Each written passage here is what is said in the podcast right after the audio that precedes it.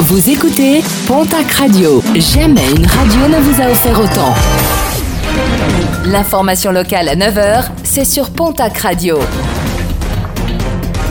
Bonjour Jean-Marc Courage-Sénac. Bonjour à toutes et à tous. Plus de 1000 à Tarbes, plus de 500 à Pau. Les Gilets jaunes ont une nouvelle fois défilé dans les rues de la région samedi.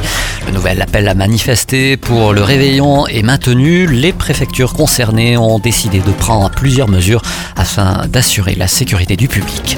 Les forces de l'ordre dont une bonne partie réveillonnera sur le bord des routes ce soir. Multiples contrôles dès cette fin d'après-midi ainsi que toute cette nuit et demain pour le premier jour de l'année 2019. Les contrôles d'alcoolémie seront particulièrement renforcés. N'oubliez pas Sam, celui qui conduit, c'est celui qui ne boit pas. Un appel à la prudence est également lancé pour cette nuit du réveillon du Nouvel An. Le 31 décembre est aussi particulièrement connu pour une recrudescence des intoxications au monoxyde de carbone, un gaz inodore mais qui fait chaque année en France plusieurs victimes. Tous vos chauffages à combustible, même ceux d'appoint, doivent être surveillés par un professionnel.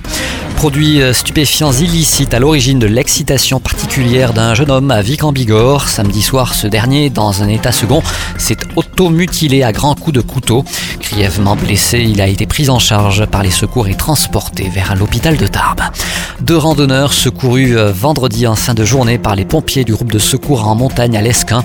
Surpris par le brouillard et la raideur de la pente, deux randonneurs et leurs chiens ont été récupérés sains et saufs grâce notamment à l'intervention de l'hélicoptère Dragon 64.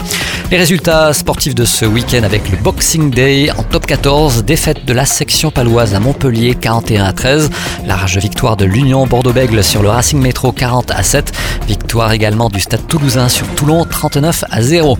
Et puis la bonne nouvelle de cette fin d'année avec Félix le chaton retrouvé dans un roncier à Orthès mais sain et sauf. Le félin a disparu d'un bar achat était promis à un jeune garçon pour le jour de Noël mais Félix avait disparu. Un appel avait notamment été relayé sur les réseaux sociaux pour le retrouver.